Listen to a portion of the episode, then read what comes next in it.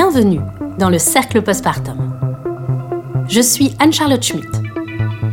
Si tu as accouché ou si tu es enceinte, ce podcast est fait pour toi. Ici, je te parle du postpartum en toute bienveillance, de ses tracas, ses difficultés, qui restent encore trop souvent sous silence.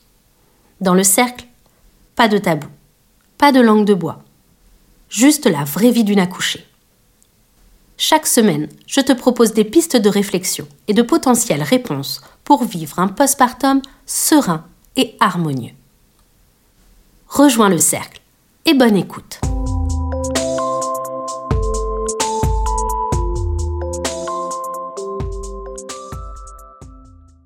Dans l'épisode d'aujourd'hui, je te parle de la théorie d'attachement. Je ne sais pas si tu en as déjà entendu parler, mais moi, c'est un sujet qui me passionne. Il a beaucoup influencé ma vision des enfants et des nouveau-nés, ainsi que mon rapport avec eux, mais également les différents liens que je développe encore aujourd'hui avec les gens qui m'entourent. L'attachement est un vaste sujet qui trouve à juste titre sa place dans le postpartum. La rencontre entre une mère et son enfant, entre un parent et son enfant, constitue la genèse de l'attachement. Pourtant, peu de gens connaissent les principes et mécanismes du lien d'attachement, et encore moins ce qui se joue avec celui-ci. Ce n'est pas un sujet abordé pendant les cours de préparation à la naissance, encore moins pendant le séjour à la maternité, ni même après. Et pourtant, ce sujet, en plus d'être passionnant, est une clé pour comprendre son enfant, ses besoins et ses réactions. Je vais commencer par un peu d'histoire afin que tu comprennes l'évolution de la pensée au fil du temps. Dans un second temps, je m'essaierai à t'expliquer comment fonctionne le lien d'attachement. Alors, on commence au début du XXe siècle. Suite aux écrits du docteur Freud, tu sais ce neurologue de formation qui a juste fondé la psychanalyse. Eh bien, suite à ses écrits, il a longtemps été admis que le nourrisson s'attachait à sa mère parce qu'elle le nourrissait. Autour de la Seconde Guerre mondiale, plusieurs découvertes ont changé cette vision. On apprend d'abord que l'attachement est inné, et ce, grâce aux études faites par Karl Lorenz, ethno-zoologiste qui a observé des oies et des canards pour avancer ce fait.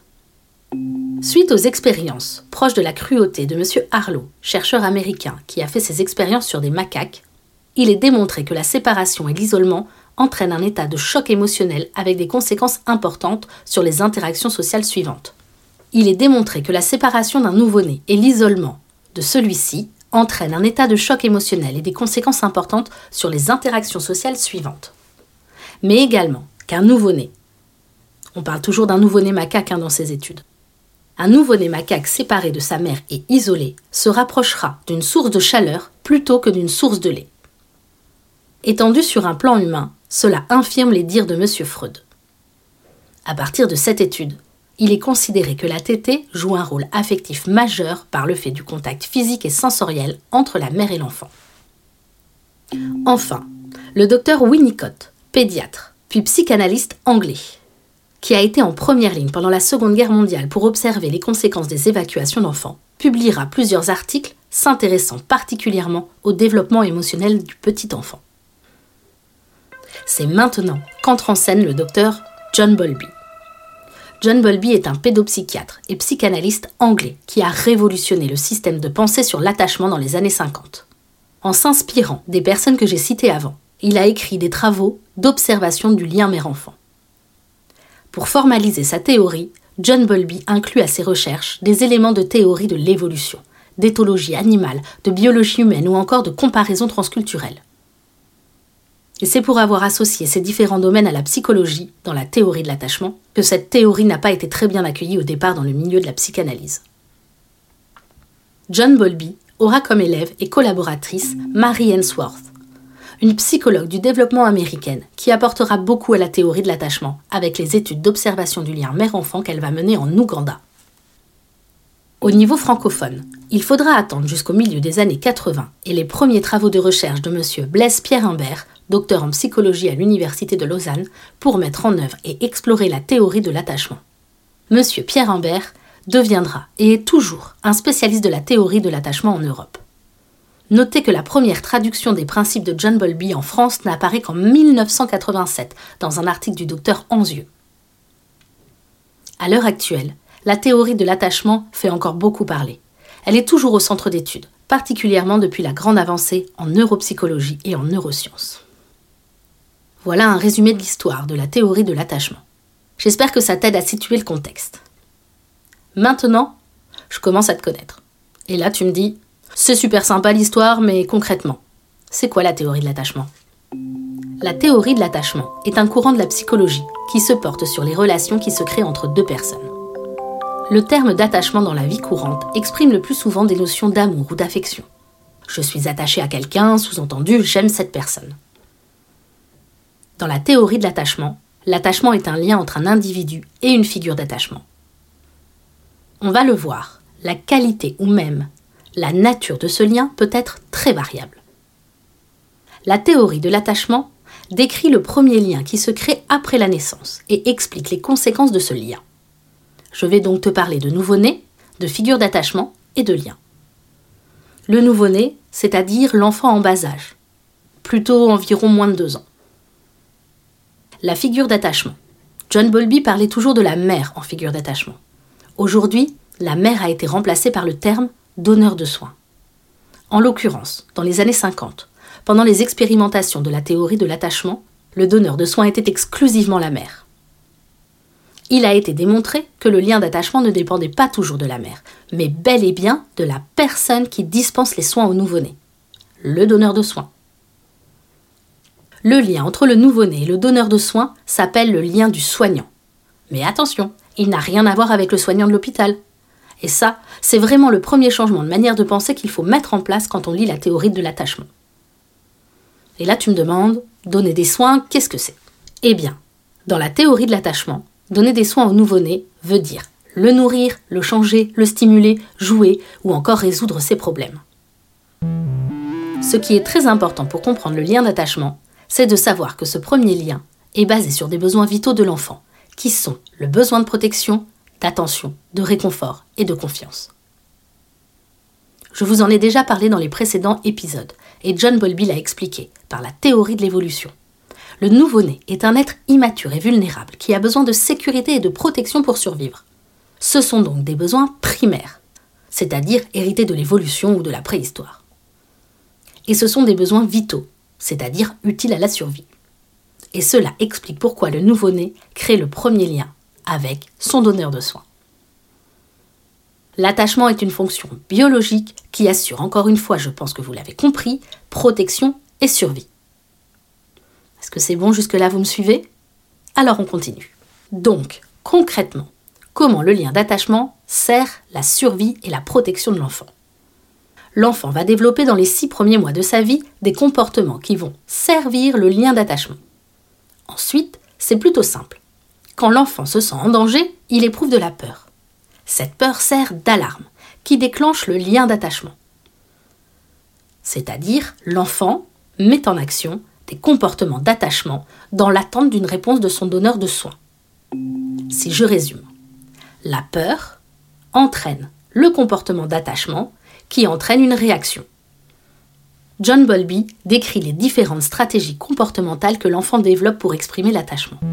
Attention, quand je parle de stratégie, il ne faut surtout pas comprendre manipulation. En aucun cas, l'enfant ne manipule l'adulte pour obtenir quelque chose. Ce sont des comportements innés, donc inscrits dans notre ADN, afin d'obtenir la réassurance et la sécurité. Dans ces comportements, les premiers à se manifester sont les sourires, les pleurs, les vocalises, la recherche de proximité, qui apparaissent dès les premières semaines de vie et qui ont pour but d'attirer l'attention du donneur de soins. Autour de trois mois de vie, l'enfant va s'agripper et commencer le suivi visuel de son donneur de soins et c'est à partir de 6 mois que l'enfant commence à avoir une organisation interne de réaction d'attachement. C'est à cette période qu'il différencie son donneur de soins des personnes moins voire non familières. Il devient plus réactif face à son donneur de soins. Les comportements d'attachement sont à leur maximum à l'âge d'un an et se consolident jusqu'à l'âge de deux ans. Le système comportemental d'attachement est en permanence actif jusqu'aux environs de l'âge de 5 ans. Cependant, après trois ans, le lien d'attachement est moins fréquent et moins urgent, car l'enfant comprend que son donneur de soins est un être indépendant et que lui aussi. Ce qu'il est important de savoir, c'est que dans le lien d'attachement, l'enfant recherche la présence, mais également la disponibilité du donneur de soins. Je suis sûre que vous allez me poser la question à savoir, y a-t-il un seul donneur de soins? C'est un sujet qui a été assez controversé. Pour Bolby, il y avait un donneur de soins principal, et après c'était un système pyramidal. À l'heure actuelle, on considère qu'il est quand même possible qu'un enfant puisse avoir plusieurs modèles d'attachement. On considère quand même que dans la première année, il y a une figure principale, éventuellement une figure secondaire. Et qu'après les autres restent des figures familières. Bref, je vais essayer de vous résumer tout ça. Donc, l'enfant cherche en permanence à savoir si son donneur de soins a une proximité et une accessibilité physique et psychologique. Le donneur de soins, c'est la base de l'attachement. L'enfant régule son besoin d'attachement et les comportements qui en découlent en fonction de ce qu'il vit. S'il perçoit un danger, il ressent la peur il active de manière importante son lien d'attachement en mettant en place des comportements intenses. Des pleurs, de l'agrippement, besoin d'être pris dans les bras, etc. Si le donneur de soins répond de manière cohérente et prévisible, je n'ai pas dit parfaite, il offre alors à l'enfant le sentiment de sécurité.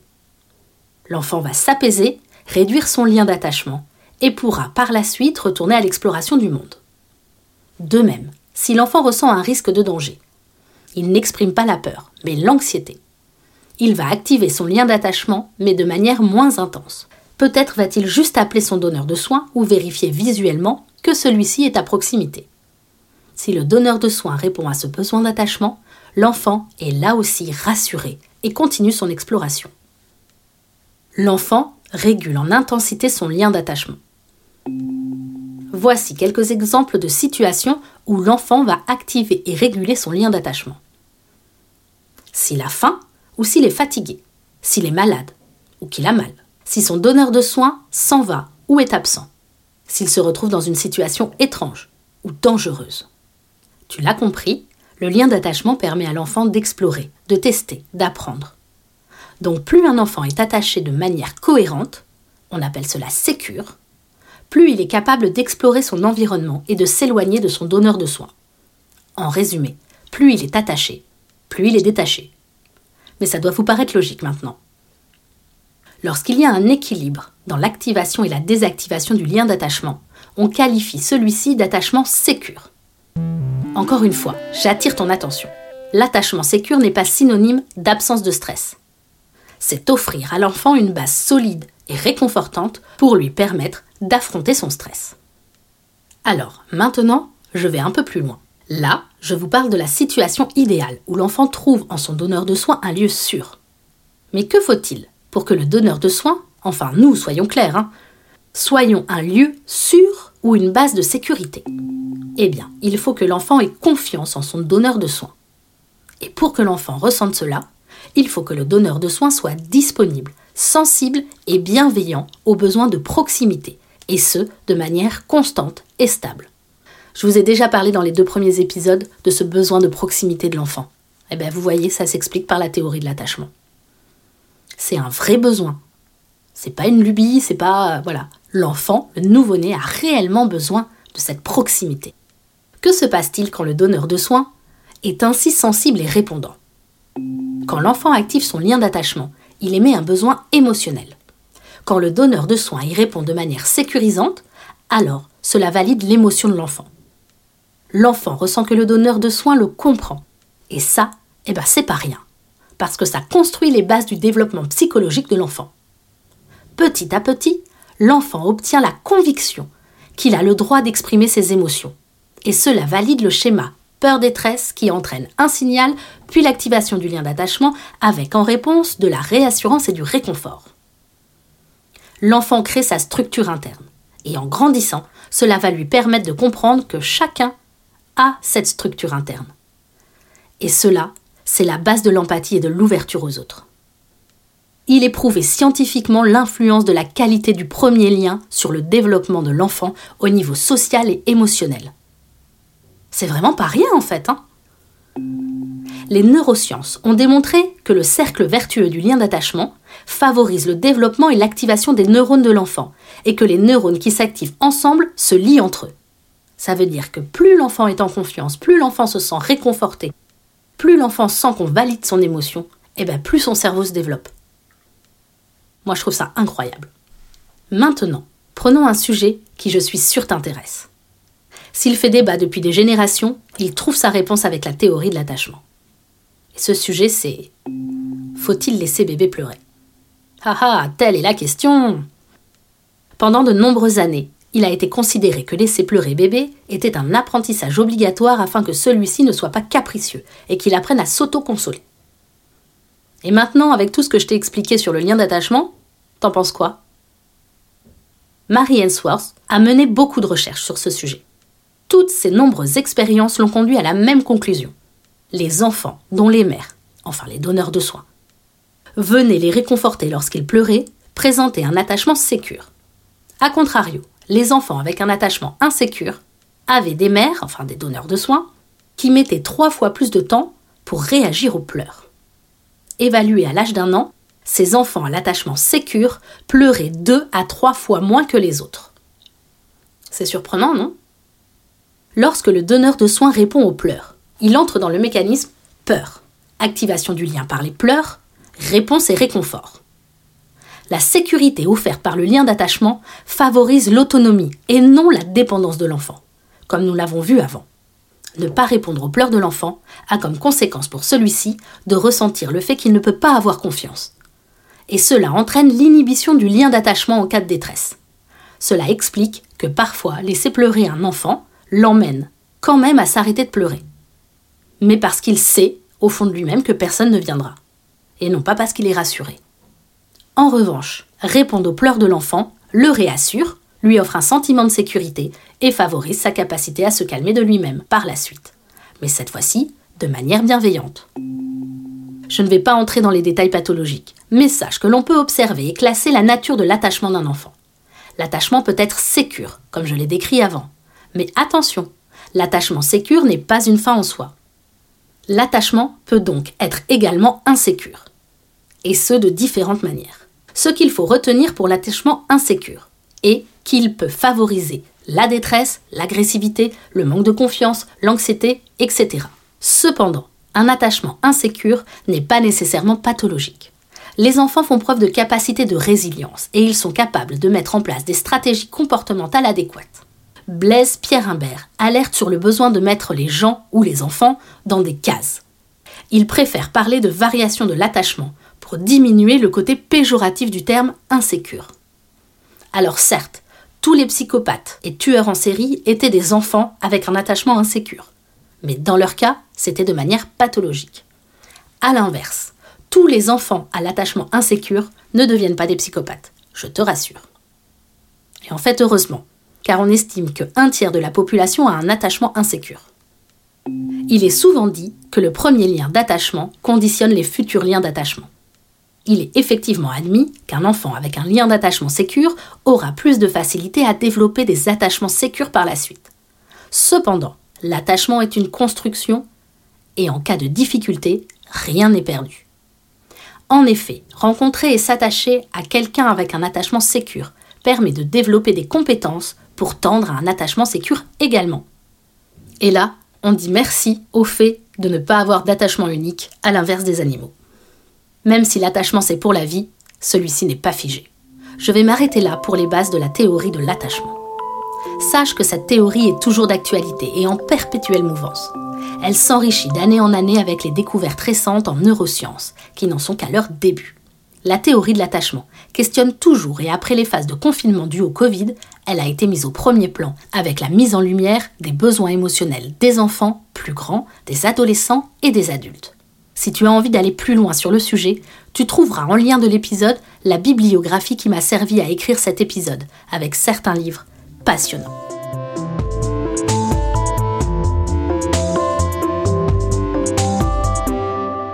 Merci d'avoir écouté cet épisode. J'espère sincèrement t'avoir apporté des réponses, ou du moins que tu as trouvé du réconfort. N'oublie pas, si tu as des difficultés qui persistent, si tu as besoin de plus d'informations, tu peux trouver un professionnel pour t'aider. S'entourer et ne jamais rester seul, c'est le secret du cercle. Si cet épisode t'a plu, n'hésite pas à le partager et à en parler autour de toi. Pour m'aider, tu peux laisser 5 étoiles sur ta plateforme d'écoute. Un commentaire fait également toujours plaisir. Je serai ravie d'échanger avec toi si tu as des questions ou des idées de thèmes à aborder. Tu peux suivre le cercle postpartum sur les réseaux sociaux. Je suis Anne-Charlotte Schmidt. J'ai écrit et réalisé cet épisode. La musique est une composition de Guillaume Coindé. Je milite pour un postpartum préparé, entouré et réalisé. Je te dis à la semaine prochaine dans le cercle postpartum. Et bon postpartum à toi.